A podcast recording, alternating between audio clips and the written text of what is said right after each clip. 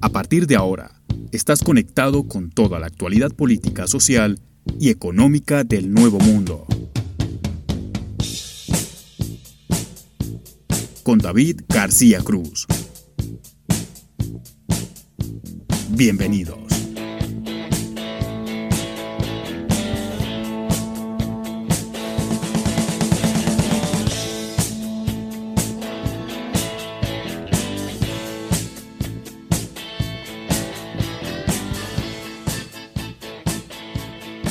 Hola, ¿qué tal? Bienvenidos a esta nueva edición de Voces en Off. Bienvenidos a este ciclo de entrevistas. Hoy vamos a hablar con Juan Valerdi. Él es economista y docente de macroeconomía y ex asesor del Banco Central de la República Argentina. Y vamos a charlar acerca del tema de la semana. Y es el tema de los Pandora Papers. Una filtración muy similar a la de los Panama Papers en su momento. En donde se deja ver a un montón de, de gente, digamos, conocida, de líderes mundiales, de famosos, que tienen su plata en paraísos fiscales. ¿Para qué se usan los paraísos? Paraísos fiscales se usa para evadir impuestos, para evadir las regulaciones que tiene cada estado. Y vamos a preguntarles a Juan, ¿cuál es el origen de esto? ¿Qué significa? ¿Qué hay detrás de todas estas filtraciones? Va a ser una nota muy, pero muy interesante y les pido que se queden porque la verdad que nos va a a ser muy útil a la hora de, de, ver estos temas o de encarar estos temas. El objetivo, como siempre decimos de este programa, es traer gente que sepa de los temas, que los sepa explicar y sobre esa base ustedes del otro lado puedan tener otra perspectiva para ver las cosas, puedan tener un panorama más amplio, puedan eh, no comerse el titular de la noticia y dejar así, sino poder ir un poco más allá no estamos diciendo que acá se revelen verdades absolutas, solamente que lo que hacemos es visibilizar un problema, conceptualizarlo y de ahí cada uno de ustedes entonces decidirá si lo toma o lo deja y si lo toman, darles otra mirada de las cosas, el lado B de las cosas. Eso es lo que buscamos básicamente y Juan no lo va a dar. Antes de ir con él, quería hacer un comentario pequeño porque quiero ir rápidamente con la entrevista. Me parece que es mucho más valioso lo que tiene para decir Juan, pero estos temas, o por lo menos a mí me pasa, no me dejan de causar eh, cierta indignación. Porque uno, que es un ciudadano de a pie común y corriente, que por ahí tiene un emprendimiento, que por ahí tiene una, una, una pyme, uno ve cómo el Estado cobra impuestos y cómo uno cumple todas las regulaciones a cabalidad y uno ve que de repente hay gente que tiene unos privilegios que me parece que es lo que más jode o por lo menos lo que más me jode a mí. Yo quiero hacer una aclaración es que a mí no me jode pagar impuestos porque es parte de la vida porque tenemos que pagar impuestos para que eh, asfalten una calle, para que haya policía, para que haya un montón de cosas que si bien hay muchas deficiencias, sobre todo en Latinoamérica respecto a la calidad de vida que tenemos, hay que decir también que en cierta parte o en mucha, lo que tenemos o, la, organización que tenemos o, los estados que tenemos son la mejor manera de poder convivir, ¿no? Tener un Estado que cobre impuestos y que esos impuestos se devuelvan a la sociedad, más allá que en medio del camino hay fuga de capitales y por eso existen los paraísos fiscales, que en medio de eso hay corrupción, pero sin embargo, creo yo que este sistema bajo el que estamos regidos eh, es el mejor que hay. Considero que, que es la mejor manera de convivir en sociedad. Por eso no veo mal pagar impuestos. Lo que veo mal es que se evadan impuestos y sobre todo la gente que más tiene, que es la que más tiene que tributar. Y después terminan haciendo reformas tributarias los gobiernos y nos terminan afectando a nosotros, a la gente que tiene una pyme, a la gente de clase media, a la gente de clase media baja, a la gente que, que menos recursos tienen también. Y eso de verdad que, que molesta un montón y por eso más allá de, lo mediatizado que está el tema de los Pandora Papers, hemos decidido encararlo y preguntarle a Juan qué hay detrás de todo esto. Nada, eso es lo que, es lo que tengo para decirles antes de ir con la entrevista y, es esa molestia, es mucha molestia mucha molestia porque, porque uno cumple como ciudadano todas las cosas, se esmera uno por hacerlo, se preocupa de tener un negocio y que, y que todas las cosas estén en regla para que no haya ningún inconveniente y hacer las cosas de buena fe, ¿no? Para que la cosa ande, para que la cosa marche, para que nos vaya bien a todos. Pero siempre hay unos vivos, unos tramposos que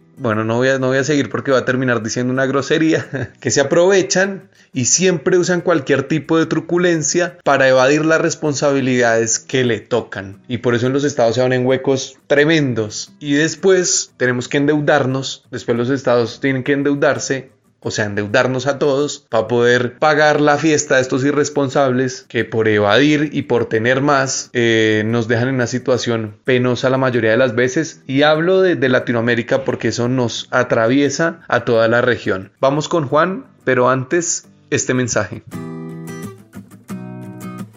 Síguenos en redes sociales. Twitter, Voces en Off-Bajo y Facebook, Voces en Off Opinión.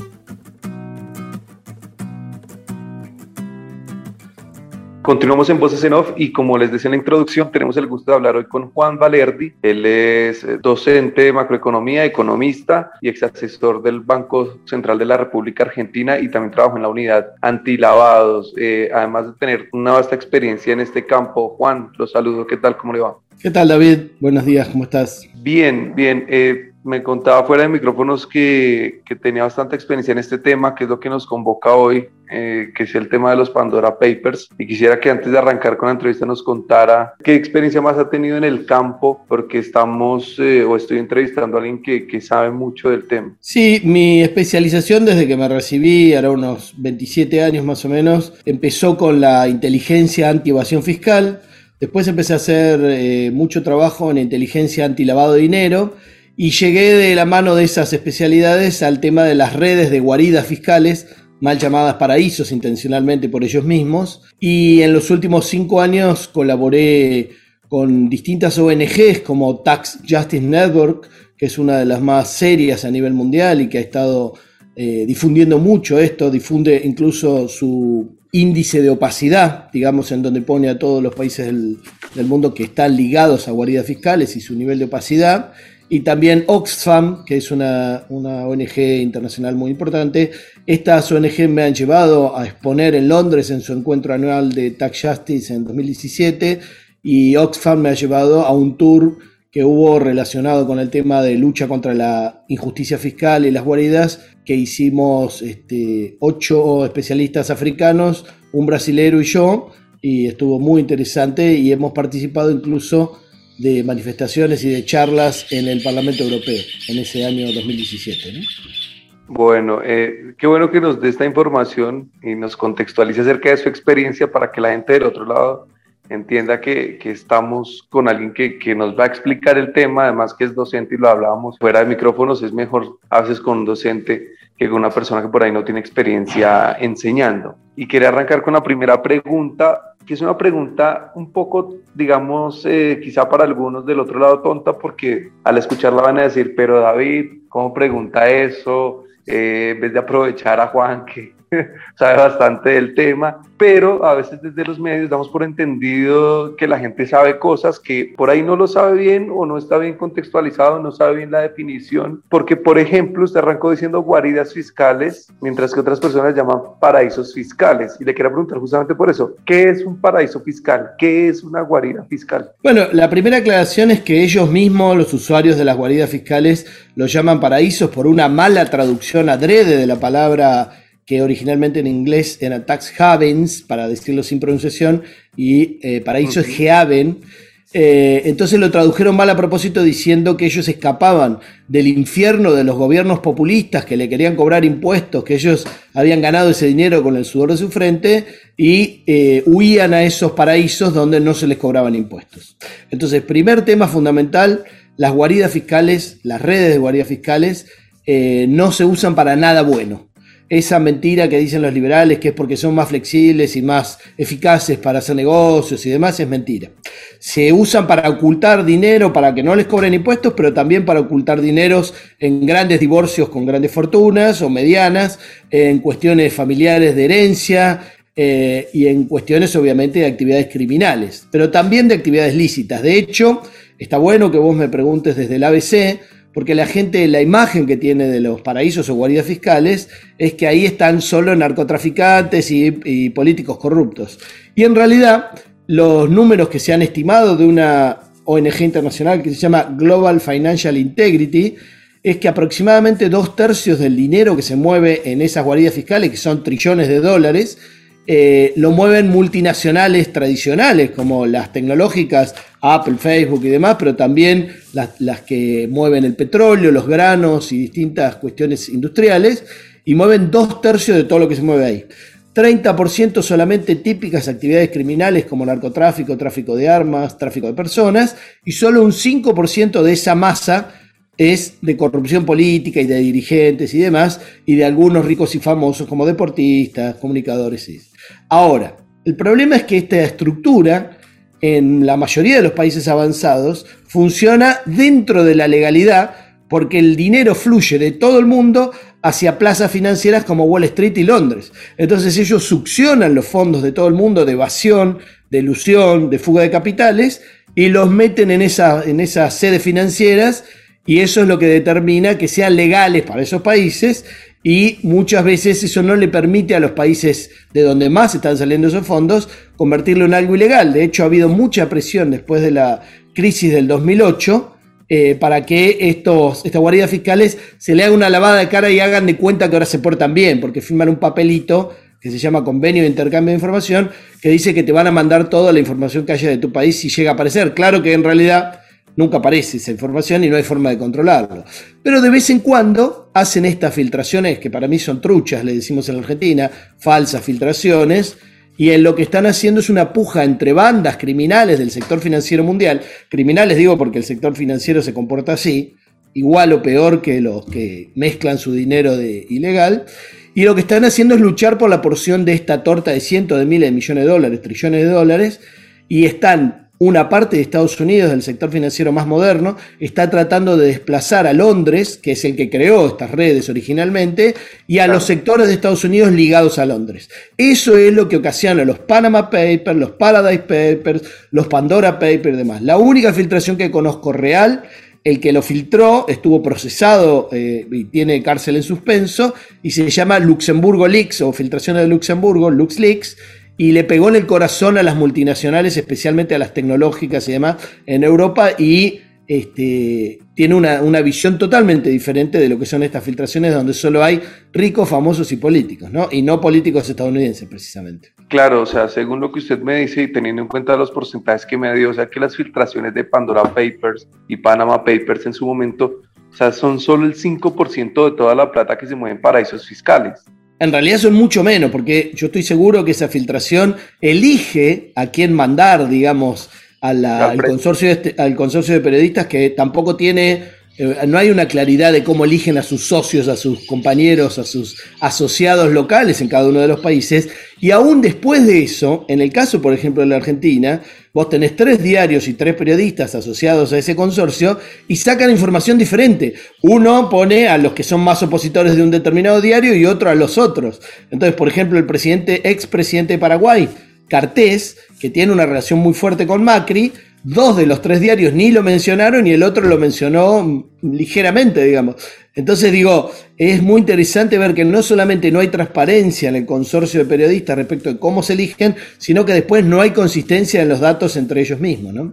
Quiero que, me dé un poquito de historia porque también es, es, bueno saberlo. ¿Cómo se conformaron estas redes? O sea, ¿cuál es la génesis de esto? ¿Por qué, ¿Por qué existen estas guaridas fiscales? ¿Por qué a alguien se le día decir, no quiero pagar impuestos y me voy a inventar algo que se llame guarida fiscal para que no me cobren aquí, o sea, eh, ¿de dónde, dónde nace estas cosas, digamos? Bueno, eh, en realidad el, el, uso fuerte de las guaridas fiscales empezó cuando empezó la tributación, los impuestos nacionales fuertes después de la Revolución Francesa, básicamente. De hecho, las primeras guaridas fiscales las desarrolló Inglaterra para evitar que los ciudadanos y las empresas francesas tuvieran que pagar los altos impuestos que había puesto la Revolución Francesa para empezar a instalar un estado de bienestar. También incluso lo hizo eh, la República de Bismarck en Alemania. Entonces, las primeras guaridas fiscales se realizaron en Inglaterra justamente para darle servicios a estos acaudalados franceses o alemanes o a estas empresas francesas o alemanas. Y hay un libro que me parece excelente, tuve oportunidad de conocer a su autor, eh, que es un participante de la Tax Justice Network, que se llama Nicholas Jackson, y el libro que es muy ameno para leer, que además tiene anécdotas muy interesantes, se llama Las Islas del Tesoro, de Nicholas Jackson. Y es excelente y describe incluso que uno de los primeros grandes usuarios de las guaridas fiscales, de las triangulaciones para exportaciones y demás, para no pagar impuestos, eran dos hermanos ingleses manejando el mercado mundial de la carne, de la exportación de carne, eh, desde la Argentina, los hermanos Veblen. Y o Wesley, no me acuerdo exactamente el apellido. Y esta anécdota describe además que ellos en un momento se dan cuenta que los estaban tratando de investigar y llevaban unas cajas en un barco eh, saliendo de Argentina, encubierto como si fuera exportación de carne refrigerada. Capturaron esas cajas un senador de la Argentina que estaba investigando y lo trataron de matar y mataron a su secretario adentro del Senado, del propio recinto. Eso pasó con usuarios de las guardias fiscales. Entonces, lo que pasa en las guardias fiscales es que el dinero que proviene de actividades lícitas de multinacionales o de la corrupción política o de los narcotraficantes se licúa y es todo un dinero gris, que alguno puede venir de actividades lícitas pero que no pagaron impuestos o fugaron, otro de actividades ilícitas, otro de corrupción, eso fluye a los sistemas financieros y de ahí vuelve prestándoselo a los países donde dejaron los agujeros fiscales y esto ha pasado sistemática y cada vez más fuertemente desde la década de los 70, donde empezó todo el tema de la deuda pública, especialmente en Latinoamérica y algunos países de Europa. Ahora, las guardias fiscales, como te dije antes, que tienen que ver con este aumento de la tributación y demás, el momento, digamos, de más crecimiento es básicamente el siglo XX y especialmente las explosiones después de la desregulación de los años 70 y del consenso de Washington de los 90. Y nos llevaron eh, a la crisis del 2008 porque en las guaridas no solamente se esquiva los impuestos y la tributación, sino que también se esconden operaciones para esquivar las regulaciones, por ejemplo, de los mercados financieros. Y eso permitió el delirio financiero que nos llevó a la crisis de la subprime en Estados Unidos y a la crisis mundial del 2008 financiera. O sea que son nocivas en muchos sentidos, pero son una parte fundamental del sistema financiero desbocado mundial actual. ¿no? Tremendo, tremendo. Usted me, habló también acerca de una disputa eh, entre, digamos, el sector más moderno de Wall Street en contra de eh, Londres y el sector de Wall Street que está ligado a Londres. ¿Cómo es esa disputa? ¿Quiénes o quiénes son? O, o esa gente, o sea, ¿qué pretenden ganar? ¿Cuál, ¿Cuál es el gran premio de esa disputa? ¿Y y, que por esa razón pasan estas cosas como los Pandora Papers. Claro, no hay nombres propios, porque en realidad está todo mezclado, digamos, sino que son factores de poder con personajes y con instituciones y demás. Lo que está claro es que Estados Unidos está viendo declinar su potencia industrial, su potencia económica, más allá de que no ha declinado en su potencia militar, y como China está avanzando mucho en esa cuestión industrial, económica, incluso parte de Europa como Alemania, lo que está tratando de hacer Estados Unidos es lo que hizo Inglaterra por varias décadas, que es vivir de las rentas financieras, digamos, de esta red de guaridas fiscales. Entonces, ese sector nuevo y moderno y más desesperado por tomar mano, digamos, de estas rentas financieras, en Estados Unidos se está tratando de desplazar a los ingleses, no porque haya alguna cuestión de enojo, sino porque están tratando de obtener una porción más grande de esa torta de las guardias fiscales. Y toda la parte de Panamá, Bahamas y demás forma parte del nexo entre la vieja red de, de guardias fiscales de Londres y los asociados norteamericanos estadounidenses eh, que estaban ligados originalmente a esa construcción vieja de las redes. Pero ahora no solamente están tratando de ganar una porción más grande para Estados Unidos en detrimento de Londres, por eso en los Paradise Papers apareció la, familia real de la corona inglesa, por eso en, los eh, Pandora Papers aparece Tony Blair. Entonces digo, no hay casualidad de quienes aparecen, de qué personajes, siempre meten a alguien de Rusia también. Y lo que están tratando de hacer de alguna manera también es olvidar el disimulo, olvidar eh, ese sector de Panamá y de Bahamas que era para hacer de cuenta que los fondos en realidad quedaban en las islas, cosa que nunca ocurría, y ahora dicen, sí, sí, que el dinero venga acá a Estados Unidos y al que no le guste que nos venga a decir algo. Este, se, se quita toda esa cuestión de las cáscaras para disimular. O sea, que estamos ante una gran opereta.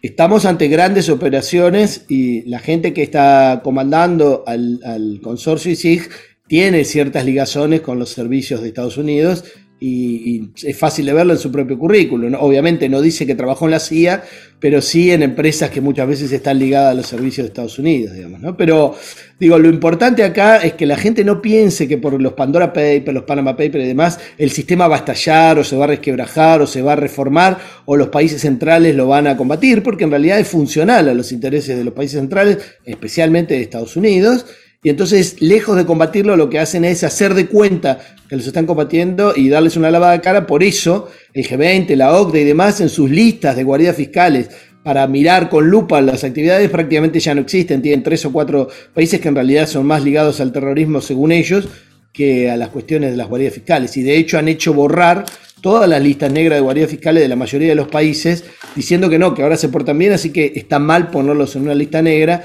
que lo que originaba es que los, los organismos tributarios de los distintos países, como el de la Argentina, mirara con lupa cada operación o le eh, grabara impuestos específicos porque se suponía que eran cosas que evadían impuestos, ¿no?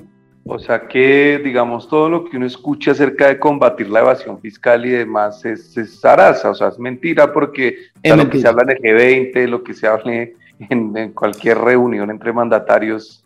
De hecho, en la crisis del 2008 hubo un planteo muy fuerte, entre otros, de Tax Justice Network y Oxfam y otras entidades internacionales y organismos, eh, ONG, digamos, que estaban planteando que había que hacer una rediscusión de la forma de, impuestos mundial, sobre todo porque las tecnológicas no están pagando impuestos en ningún lado, eso se vio y quedó demostrado con Apple en Irlanda, y, y propusieron hacer una discusión muy grande del sistema tributario mundial en la ONU, en las Naciones Unidas. Y el G20 y la OCDE lo evitaron y lo, boicotearon sistemáticamente hasta que ellos mismos dijeron, no, no, nosotros vamos a decir cuáles son las nuevas reglas y lo que hicieron es más de lo mismo, digamos. Pero hubo un boicot muy fuerte del G20 y de la OCDE para evitar que la discusión del nuevo sistema tributario mundial y del combate real a las guaridas fiscales se hiciera en el marco de las Naciones Unidas, que es un organismo totalmente diferente que los clubes de ricos que son el G20 y la OCDE, ¿no? A mí me da la sensación de que este tema, más allá de que, según lo que, o lo, que nos está diciendo ahorita, digamos, son filtraciones truchas o, que involucran a una porción muy pequeña de la gente que, que usa las guaridas fiscales para mover su dinero, a mí me da la sensación de que igual es un tema supremamente incómodo, ¿no? Porque eh, lo que yo veo es que en los medios no se ha cubierto de la manera, digamos, adecuada, ¿no? No es que se trajeron especialistas para hablar del tema, sino que se pasa de largo como si fuera un hecho eh, aislado o algo que no tuviera que ver con nuestra cotidianidad. Bueno, ese es otro tema, que la gente no tiene claro esta, esta vuelta que yo te dije, que al generar evasión, elusión y fuga de capitales generan agujeros en los países en el punto de vista fiscal y también de, de, la cantidad de divisas, y después te tapan ese agujero dándote dinero prestado con deuda y te generan nuevas condiciones que implican que no tomes medidas en su contra y demás. Y por otro lado, eh, lo importante, digamos, es tener en cuenta que lo que se muestra en las filtraciones, que son absolutamente interesadas, es lo que a ellos les conviene para diezmar las clases políticas, para liquidar el poder de las clases políticas, sean aliados o enemigos, para bajarle el costo a la negociación de las medidas que ellos quieren sacar en favor de sus multinacionales, y no solamente multinacionales empresas, sino también financieras y demás. Entonces, digo, esto hay que tenerlo en cuenta cuando se ve a quién muestran y a quién no muestran, y los intereses de esto que son peleas entre bandas rivales. Cuando uno ve una banda de narcotraficantes que cae, puede pensar dos cosas, la policía y los servicios y los ministerios están haciendo bien su trabajo, o hay otra banda que arregló con estos servicios y le dio información de la otra banda y la hicieron caer porque el negocio ahora está en manos de nuestros socios, digamos. Entonces digo, eso se ve mucho. Y también una cosa importante es que con estas filtraciones lo que hacen estos nuevos sectores financieros que están avanzando por sobre los antiguos es decirle a muchos clientes medianos, grandes y demás, vénganse con nosotros porque esos tienen problemas de seguridad y se les filtra toda la información y algún día van a salir ustedes y van a llegar al fisco su información. Entonces es también un corrimiento de clientes, ¿no?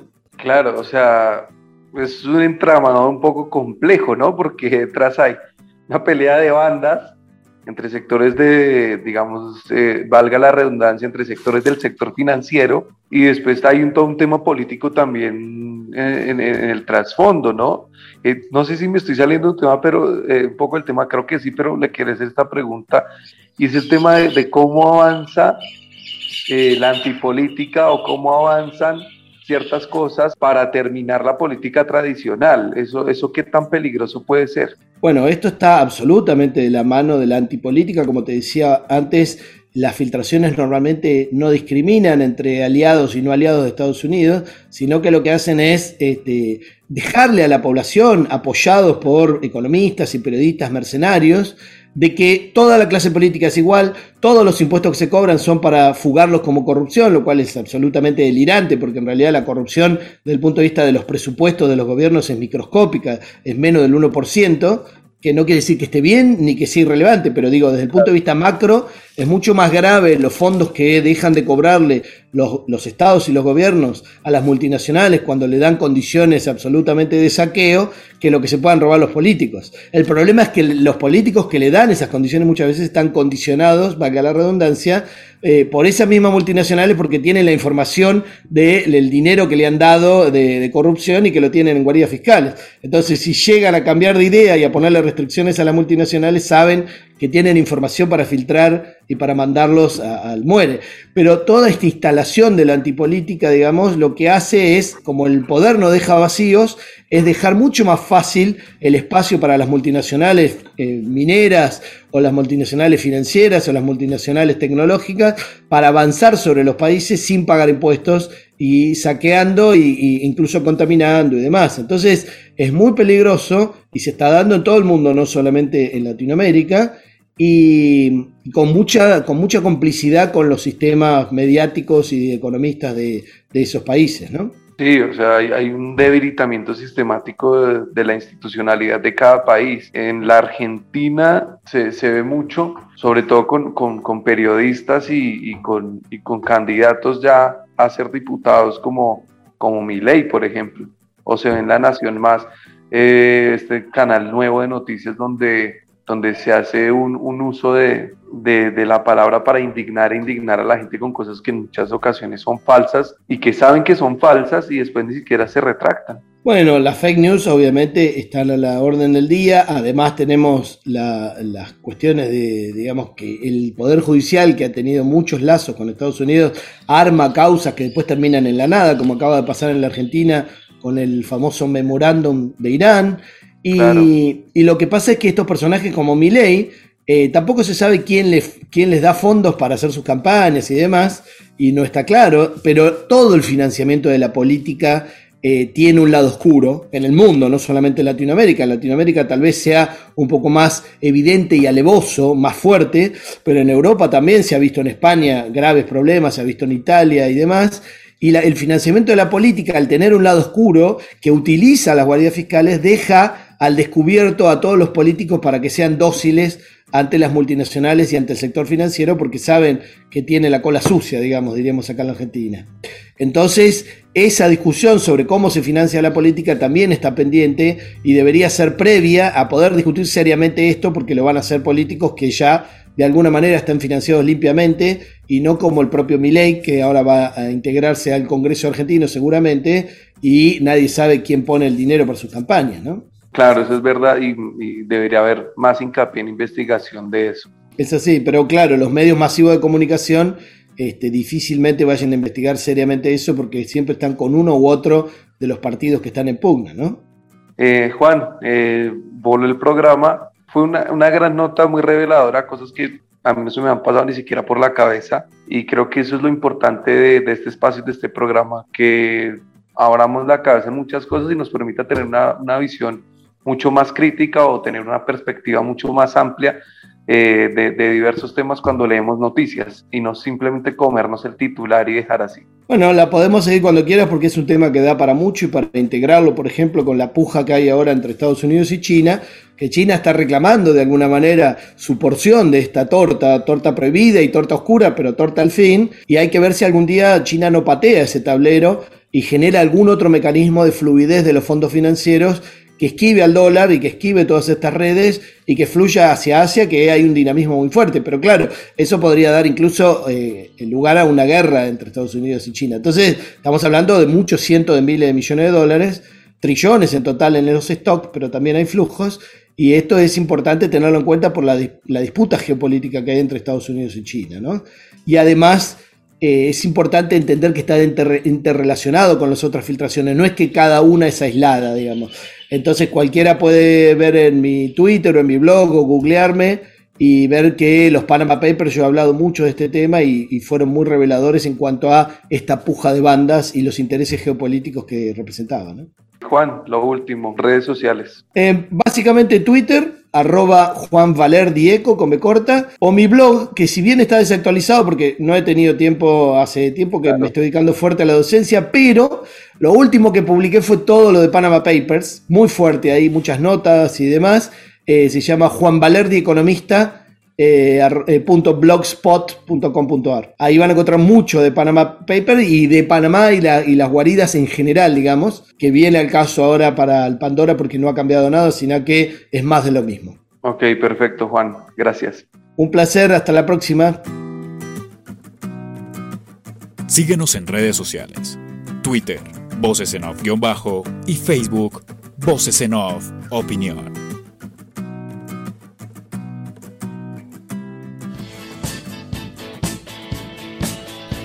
Esto fue Voces en Off. Dirección y conducción, David García Cruz. Edición y producción, Andrés Medina. Hasta la próxima.